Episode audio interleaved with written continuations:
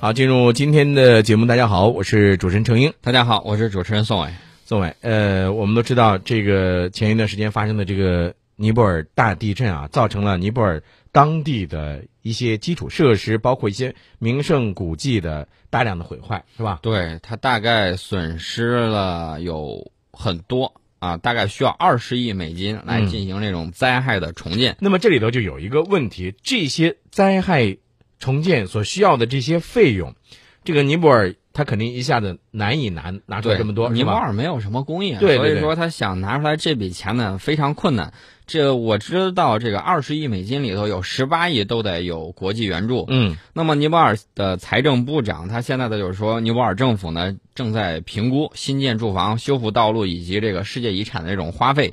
呃，一看这亚投行这不是成立了吗？嗯，打算向亚投行寻求这种金融的援助。我们都知道亚投行呢主要的业务啊就是援助亚太地区国家的基础设施建设，而且呢将在今年年底前呢是正式成立。所以尼泊尔呢也是亚投行五十七个意向创始成员国之一啊。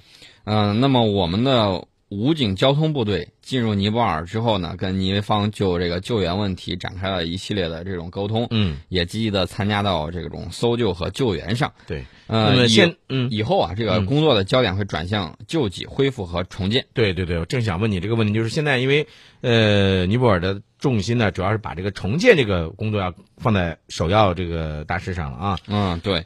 那么我们看到这个亚投行呢，这个怎么说呢？一成立就得到了很多国家的拥护。如果说能够在帮助尼泊尔这个恢复灾后重建方面发挥重要作用，我觉得这个是一个非常了不起的一件事。对，